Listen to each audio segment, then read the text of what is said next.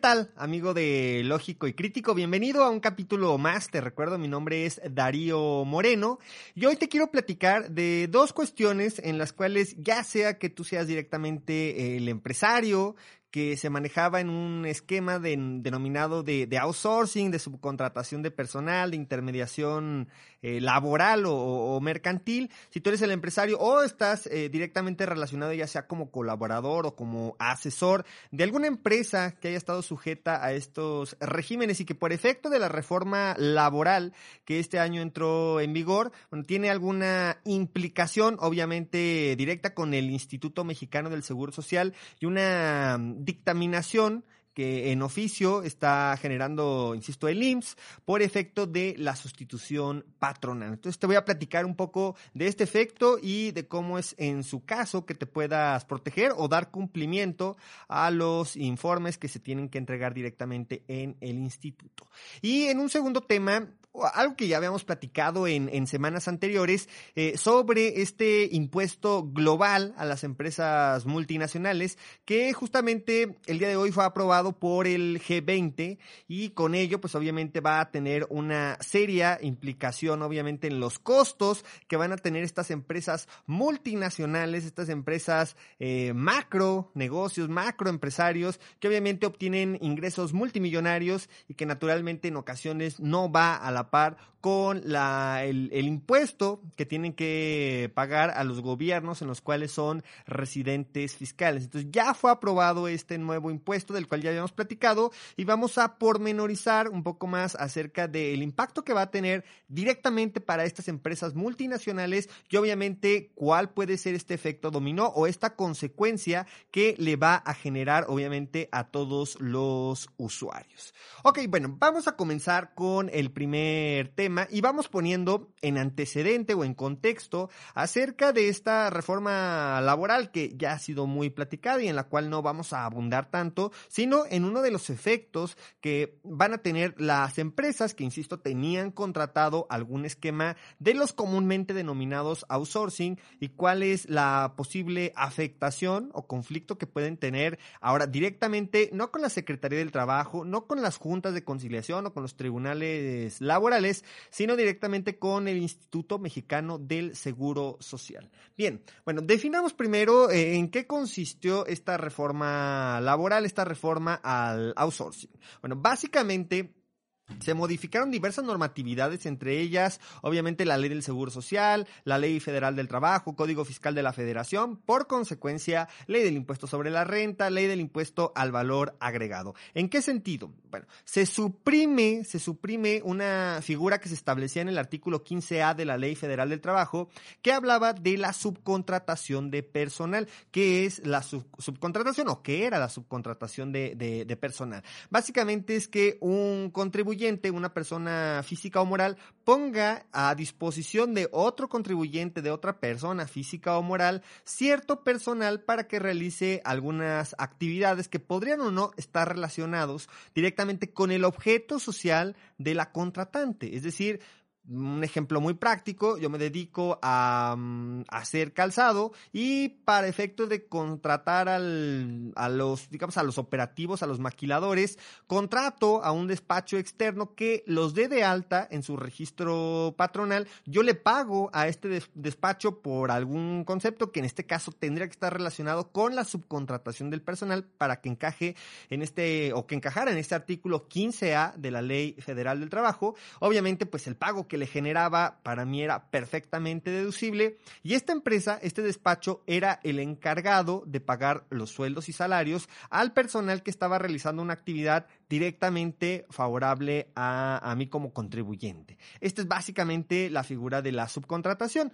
Este artículo 15A también tenía ciertas limitaciones o ciertas características con las cuales se tenía que cumplir, obviamente, para perfeccionar la figura y que se sostuviera esta, este esquema directamente eh, desde el punto de vista laboral, desde el punto de vista jurídico, pero también que se sostuviera directamente desde el punto de vista fiscal. Es decir, que la factura que me estaba emitiendo esta contratista, pues fuera perfectamente deducible para o con la intención de disminuir la base gravable. A grandes rasgos este fue el contexto. ¿Cuáles eran estas particularidades que establecía el 15A? Que no fuera la totalidad de tu personal, que tuviera un carácter especializado y que el personal que se te iba a proporcionar no realizara actividades idénticas o similares al personal que ya estaba directamente en nuestro registro patronal. Bueno, esta figura dejó de existir entre comillas, se transforma o algo que ya estaba regulado, pero hoy se, digamos que se afianza más o se blinda más y ahora se convierte, eh, según lo establecido en el artículo 14, 15 de la Ley Federal del Trabajo, en una subcontratación de personal especializada. Y ahí está básicamente el foco del cómo fue esta reforma en materia laboral. ¿Qué significa que sea especializada? Bueno, que obviamente la contratista, la que voy a contratar para que me proporcione a este personal, en primera instancia, sea una empresa regulada, eh, obviamente ante las leyes mercantiles, que estuviera dado de alta, que cumpla con las obligaciones fiscales que por consecuencia tendría que cumplir, pero por otro lado, importante, tiene que tener una certificación por parte de la Secretaría del Trabajo y Previsión Social para efecto, obviamente, de poder proveer este servicio de subcontratación de personal especializada. Y en base a, este contexto o en base a estas características actuales que debe tener esta figura, pues ya con ello puedes eh, confirmar o asegurar que la factura o el CFDI que se te emite sea perfectamente deducible, que estás cumpliendo con la Ley Federal del Trabajo, que tus trabajadores y sus trabajadores se encuentran obviamente protegidos porque están dados de alta, porque se les paga cuotas obrero patronal, porque pueden acudir a recibir atención médica al instituto, porque para efectos de pensiones cumplen también para en algún momento llegar a la, a la jubilación, etcétera. Todo lo que eh, directamente el, el asegurar a un trabajador dentro del Instituto Mexicano del Seguro Social genera como consecuencia. Bueno, ¿dónde está entonces el punto del cual hoy queremos platicar? Una vez que ya tenemos este antecedente de la reforma laboral de una manera muy, muy rápida. Bueno, básicamente hay un, dentro de este decreto que modificó la figura de la subcontratación, hay un artículo transitorio en el cual se establece que todas aquellas, aquellos contribuyentes que hicieran uso de la figura que se establecía en el artículo 15A, es decir, de la subcontratación de personal, tenían un término de 90 días para hacer una figura denominada sustitución patronal en términos muy concretos, ¿qué significa? Pues ahora esta empresa, esta contratista a la cual yo le pagaba para que tuviera de alta al personal que realmente me estaba trabajando a mí, pero que estaba dada de alta en su registro patronal, pues ya no esté dada de alta en su registro patronal, ahora que esté en el mío. Esto se le denomina sustitución patronal, es decir, ahora ya no están allá, están conmigo, pero aquí está la clave o aquí está lo importante. O por qué es que se tiene que realizar estos informes que según el, el RACERF y, la el propio decreto establecen que tienes cinco días hábiles a partir de que se realice la sustitución patronal para informarle al IMSS, ojo, que reconoces todos los derechos que obviamente por el tiempo que tienen trabajando los trabajadores, tú asumes esas responsabilidades incluso más si hubiera existido omisión en el cálculo y pago de las cuotas obrero patronal, eh, que tuvieras alguna sanción, la determinación de un capital constitutivo porque no tenías dado de alta a una persona, no la tenías dada de alta con el salario real, todas las consecuencias que se pueden generar directamente en el IMSS por, insisto, omisiones e incumplimientos que se tengan en materia de, cuotas obrero patronal, pues tú las asumes como nuevo patrón. Es decir, no es borrón y cuenta nueva, no es ya están allá, pues así como que los liquidamos, los damos de baja y ahora los doy de alta y como si empezaran de nuevo. No.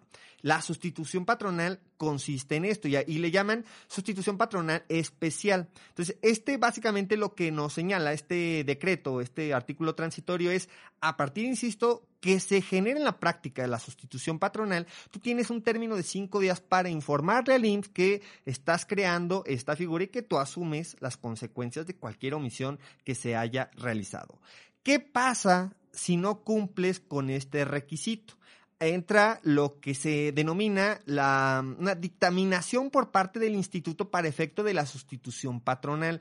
En términos muy simples, pues como tú no lo hiciste, yo entiendo que en automático estaban dados de alta en este registro patronal, ahora están dados de alta contigo, para mí es una sustitución patronal y para mí tú debes cumplir con todas las obligaciones a las que eventualmente pudo haber sido omiso su anterior patrón o que se encuentran vigentes en el momento de, la transición de la denominada sustitución patronal y por tanto pues ya no me mandes tu aviso. Yo lo considero como hecho y si no me, si no, digamos, si no has concretado estas obligaciones, pues en algún momento en una auditoría que yo te realice y determino que existió sustitución y que no estás cumpliendo con todos estos elementos, pues vas a tener alguna, alguna sanción.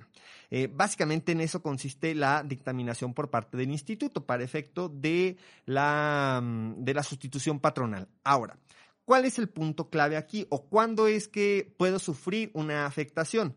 Bueno, imaginemos que por efecto de la reforma laboral, eh, esto, si ustedes lo visualizan, tiene mucho contexto a estas figuras de outsourcing, ¿no? propiamente hablando, en el cual yo utilizaba una estrategia para efecto, obviamente, de verme favorecido en cuestiones de cuotas obrero patronal, en retenciones de impuestos sobre la renta, y obviamente, en caso, por ejemplo, de alguna demanda o alguna visita por parte del propio instituto o de la Secretaría del Trabajo, pues yo argumentar que mi lista de personal no era de, de 100 o 200 trabajadores, sino que solamente tenía a 15 y todos eran eh, administrativos. Y vaya, procurabas utilizar esta estrategia para obtener ciertos beneficios, ya sea monetarios o jurídicos. Cuando esto ocurría, pues obviamente esta figura de la sustitución patronal lo que te dice es, pues ahora lo vas a hacer frente directamente tú y ya no se, reconoce ninguna, ninguna estrategia.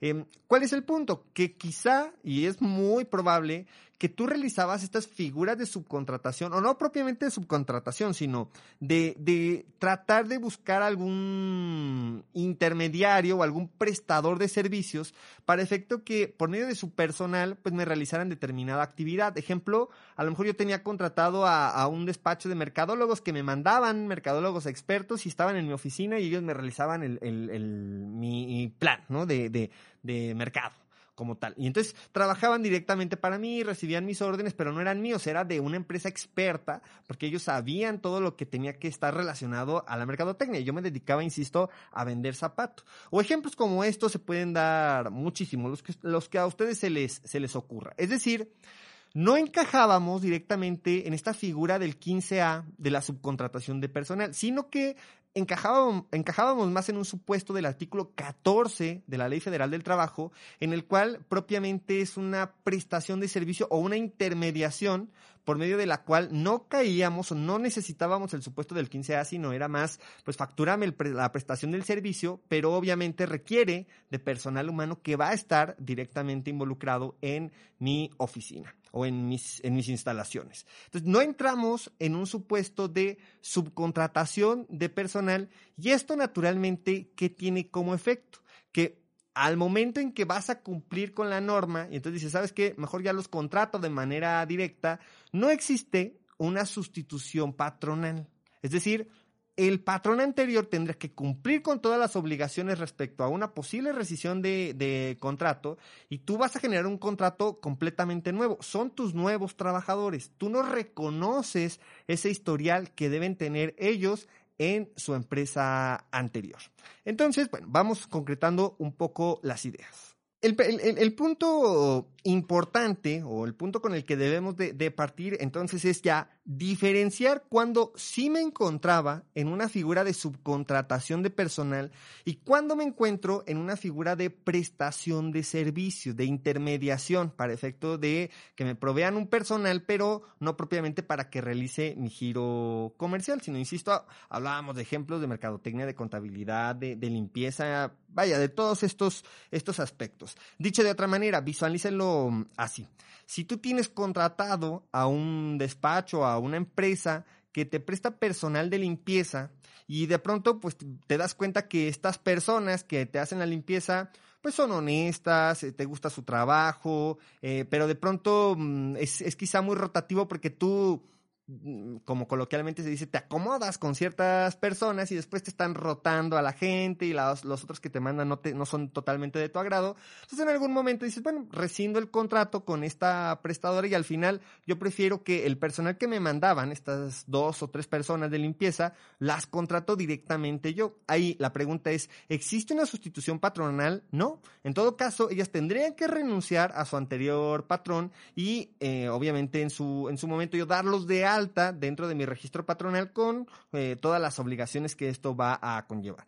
¿Qué quiere decir? Que si él llevaba tres o cuatro años trabajando para la otra empresa, yo le tengo que reconocer esos tres o cuatro años, definitivamente no. ¿Por qué? Insisto, solamente existía una figura de intermediación o, de prestación de servicio con quien, con la empresa que me mandaba dicho personal y me prestaba un servicio, pero que no estaba ni siquiera relacionado con mi giro comercial. Bueno, ¿qué ocurre? Que si esto se llegara a generar, pues posiblemente el IMSS diga, te dictamino y por tanto, aunque tú no me presentaste el aviso para efecto de esta sustitución patronal, pues observé con toda claridad que varias personas que estaban aquí en esta empresa, en este contribuyente, ahora están en tu registro patronal. Eso conlleva una sustitución patronal e imaginen ustedes que por algún motivo dentro de la otra empresa existiera un capital constitutivo porque no tenían dado de alta algún personal que tú ahora tienes en tu registro, entonces te lo quieran achacar a ti, ¿no? A lo mejor te quieren cobrar 100, 150 mil pesos, insisto, de este capital constitutivo. Estas son las consecuencias de una sustitución patrón y de esta dictaminación que va a generar el propio instituto. Entonces, en ese momento, ¿qué es lo que hay que hacer? Bueno, primero distinguir que no nos encontramos en este supuesto de lo que marca el artículo 16 del RACERF o del propio artículo 7 transitorio del decreto en el cual se reforma la figura de la subcontratación de, personal especializada. Y al no encontrarnos en este supuesto, no estamos obligados a presentar este aviso de sustitución. ¿Por qué? Porque no existe una sustitución de, eh, patronal, propiamente hablando. Y entonces, en ese sentido, ¿qué tengo que hacer? ante el acto que me realiza el propio instituto, tienes que utilizar alguno de los medios de defensa que la propia ley y los propios reglamentos te establecen. ¿Cuál? Un reglamento, por ejemplo, un recurso, perdón, de inconformidad que se debe presentar ante el instituto en el cual le acredites. ¿Cómo? con el contrato de prestación de servicios que tenías, por ejemplo, con la agencia de, de, limpieza. Con, incluso podrías argumentar hasta la testimonial de los trabajadores que establezcan ¿no? Son dos patrones totalmente distintos. Yo renuncié donde trabajaba porque no me convenía, porque no me gustaba, por el motivo que haya sido, y ahora trabajo con este nuevo contribuyente que es mi nuevo patrón porque así lo convenimos, así estamos de acuerdo ambas partes. También tendrías que, en todo caso, presentar, por ejemplo, un informe respecto a la situación de tu número de registro patronal en el cual acredites que durante el tiempo que ella estuvo dado de alta, ella o él, eh, las personas de limpieza, en este ejemplo concreto que estamos dando, puede ser cualquiera que ustedes visualicen, se encontraban dados de alta en aquel registro patronal y yo tengo a mi gente que actualmente sigue trabajando, a lo mejor unos ya no están obviamente, pero en ese momento no se encontraba dentro de mi registro. Por lo tanto, tenemos que acreditar que no existía la figura de subcontratación de personal que se establece en el artículo 15A y que propiamente el contrato tendría algunas condicionantes. ¿Cuáles? Por ejemplo, si caíamos en esta figura de subcontratación de personal, la contratista, es decir, la empresa a la cual le pido que me mande personal para realizar determinada actividad, tendría que presentar un informe trimestral respecto al personal y las empresas a las cuales les está ofreciendo el servicio de la subcontratación de, personal. Hay que obviamente también presentar toda la documentación, recibos de nómina, pagos de las cuotas obrero patronales, todas las eh, pruebas que en algún momento pudieses argumentar, pero de los más importantes considero si serían tanto el contrato, o sea, la naturaleza del propio contrato, la naturaleza de la figura jurídica que estás generando, como incluso en su caso, si esas testimoniales de los trabajadores en los cuales ellos mismos informen que no, que efectivamente no existe una sustitución patronal toda vez que ellos con su legítimo derecho, renunciaron a su patrón anterior. Entonces, por eso es que mm, es, importante comentar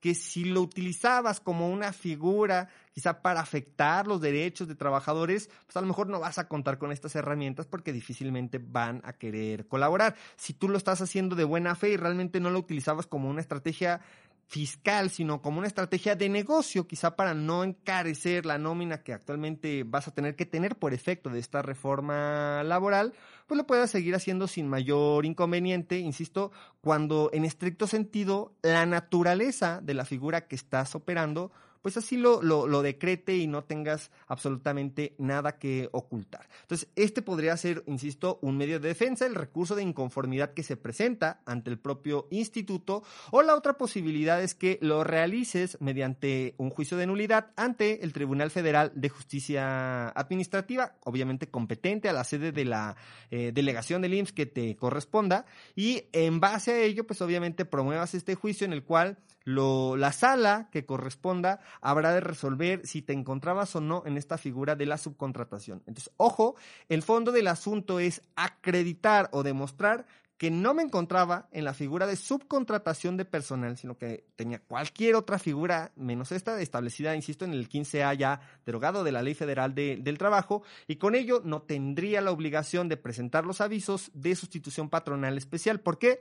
Porque simplemente no existe la, la sustitución de eh, patronal, perdón, sustitución patronal especial que en su caso el propio IMSS habría de, de dictaminarte. Entonces, ten cuidado, eh, se em, observa muy bien cómo es que se va avanzando sobre todo estos eh, actos que va a realizar el instituto, porque estos 90 días ya vencieron para efecto de presentar eh, o realizar toda esta sustitución patronal, derivado, insisto, de la reforma, de la reforma laboral. Y pues un punto importante que quizá tiene un poco más que ver con la reforma, insisto, independientemente que no era una figura de subcontratación, que lo tenías realmente una empresa real, pero tu actividad o tu objeto social está relacionado con la actividad que realiza dicho personal, lo tienes que contratar directamente tú en tu registro patronal. Insisto, no significa que lo encontrabas o que lo tenías en una figura de subcontratación de personal. Ese es básicamente el punto clave de este tema. Bien, ahora vamos a pasar al, segundo tema del día de hoy. Insisto, era algo que ya habíamos platicado con anterioridad respecto a este nuevo impuesto global.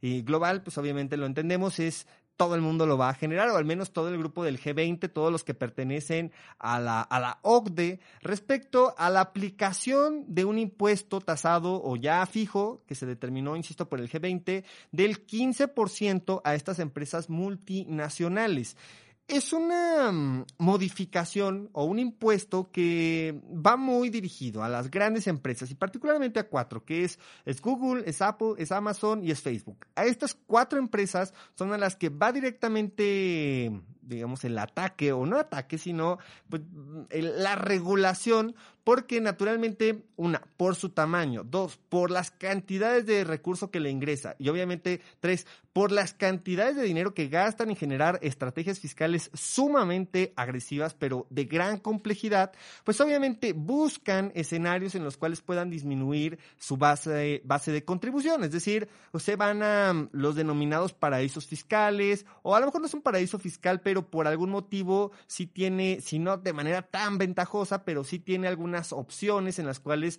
les permite reducir carga tributaria por algún decreto que se haya determinado aun cuando, insisto, eh, sean parte miembros de la, de la OCDE. Ejemplos muy claros, se ha utilizado Irlanda, se ha utilizado eh, algunos países eh, europeos, pero principalmente del Caribe, en el cual utilizan, insisto, como el famoso Panama Papers, no sé si, si, si recuerdan ahí este tema, bueno, países como estos, en los cuales les da un tratamiento preferente, ¿no? En algunos casos no tienen acuerdos para evitar doble tributación, por ejemplo, con, con México y al no ser miembros de la OCDE, pues sí se le considera como un paraíso fiscal y en este caso deberían tener un tratamiento especial. Es decir, no está prohibido que te vayas a un paraíso fiscal, lo que está prohibido es que lo utilices como medio para obtener ventaja respecto al pago de las contribuciones. Bueno, insisto, estas empresas naturalmente siempre están buscando estas opciones para efecto de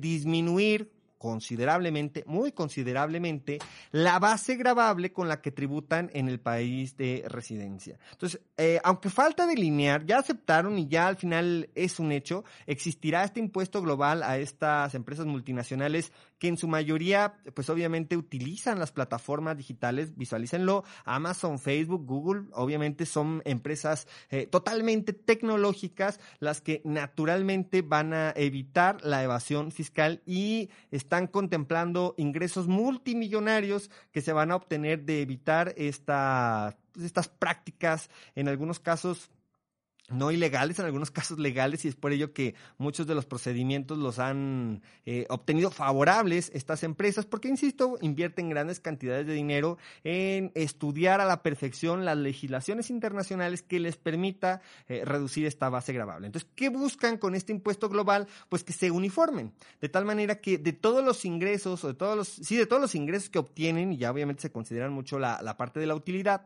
eh, de todos estos ingresos que obtienen, paguen un impuesto del 15% con independencia del país donde eh, tienen su residencia fiscal o del país donde están obteniendo dicho ingreso. Muchas veces ocurre que a lo mejor su residencia es no sé, en Irlanda, en Estados Unidos, en España, en Italia, y el negocio lo están consiguiendo en México. Entonces, lo que va a generar, obviamente, es que cuando todos acepten este impuesto, que ya al menos lo hizo el, G20, y vamos a ver, obviamente, que pase a las legislaciones locales, eh, en este caso la legislación federal mexicana, cuando ocurra este efecto, pues obviamente se estandariza, insisto, para que con independencia del país de residencia o del país donde estás obteniendo los recursos, estas empresas multinacionales tengan que pagar este 15%, esta tasa del 15% por efecto del nuevo impuesto global a empresas multinacionales. Aparentemente podríamos creer que esto no nos va a, afectar. ¿Por qué? Pues porque mm, no somos una empresa multinacional, no estamos ni siquiera cerca de, de, serlo. Entonces diremos pues que paguen. Se me hace muy justo y muy correcto y me parece que sí es adecuado. Sin embargo, ya sabrán que un efecto colateral pues será el aumento seguramente en precios en comisiones que van a generar estas empresas para efecto de solventar este impuesto al cual se les está obligando. Y si ustedes lo analizan desde ese punto de vista, simplemente piensen e imaginen que mucho de la publicidad a nivel mundial surge a partir de estas empresas. La mayoría vende a través de Amazon, la mayoría se publicita por Google o por Facebook. Entonces, en ese contexto va a pegar porque al subir estos costos que tienen que ver, por ejemplo, con publicidad, con mm, edición de, de, video, con todos estos aspectos que utilizan las, las plataformas digitales, genera como consecuencia que al ser más costoso, pues yo tenga que subir por efecto colateral los precios de mi producto y por tanto quien lo va a terminar pagando es el consumidor final. Al final del día, eh, no es algo nuevo, es algo que se venía platicando casi desde hace 10 años atrás, 9 años, en los cuales se tenía muy claro y muy detectado que conforme estos monstruos siguieran creciendo, ya eran grandes hace 10 años, pero conforme siguieran creciendo al paso en el que hoy lo hicieron, ejemplo muy claro, Amazon, pues obviamente iban a generar un menoscabo, obviamente, en las finanzas públicas de los países en los cuales se, se relacionan o se vinculan. Entonces hay que tener también mucho, pues mucho ojo con cómo se van dando las cosas. Insisto, al final es algo que se sale completamente de nuestras manos, simplemente es informativo el sentido de, de entender que ya se aprobó, ya se pusieron de acuerdo este grupo del G20, eh, es una política fiscal que ya deriva propiamente de la, de la OCDE en la que todos están de acuerdo y pues al final del día sí se aceleró un poco este proceso de aceptación. ¿Por qué? Porque la pandemia como siempre vino a acelerar todo este proceso para los estados, los gobiernos en los cuales necesitan recurso para obviamente pues seguir cumpliendo con las obligaciones de sus ciudadanos y pues obviamente para tener el recurso necesario que le permita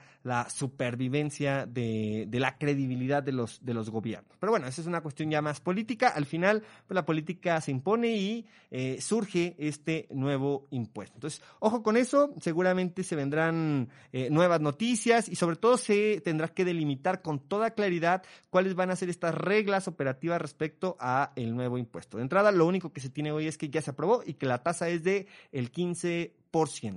Eh, esperemos, insisto, noticias. Y bueno, ya para cerrar este programa, eh, ojalá la, la, información que les hayamos proporcionado les sea de mucha utilidad. Mucho cuidado, insisto, con estas figuras de subcontratación. Si te encontrabas en la subcontratación y ya cambiaste el personal, bueno, si no lo has hecho, hazlo. Si lo vas, ya lo hiciste, tienes que presentar estos avisos antes de que seas dictaminado. Tenías cinco días, si estás en término, preséntalo. Y si no, pues seguramente se te va a dictaminar para efecto de que manera, de manera oficiosa ya se decrete este sustitución patronal. Si no te encontrabas en una figura de subcontratación y tenías cualquier otra figura, pero como tu giro comercial señala que esas actividades las tiene que realizar tu propio personal y lo vas a tener que contratar, pues simplemente no se presenta el aviso y el riesgo que estás en que lo dictaminen y obviamente tener que promover un, un, medio de defensa.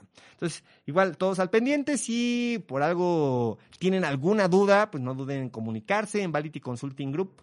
Eh, la página es vality.com.mx y les recuerdo mi nombre Darío Moreno, contáctenos ya sea por medio de Exens Radio, por medio de, de Vality y con mucho gusto atenderemos cualquier duda que pudiesen llegar a tener. Amigos, muchísimas gracias, les recuerdo mi nombre es Darío Moreno y los esperamos nos vemos y nos escuchamos la siguiente semana en un capítulo más de Lógico y Crítico.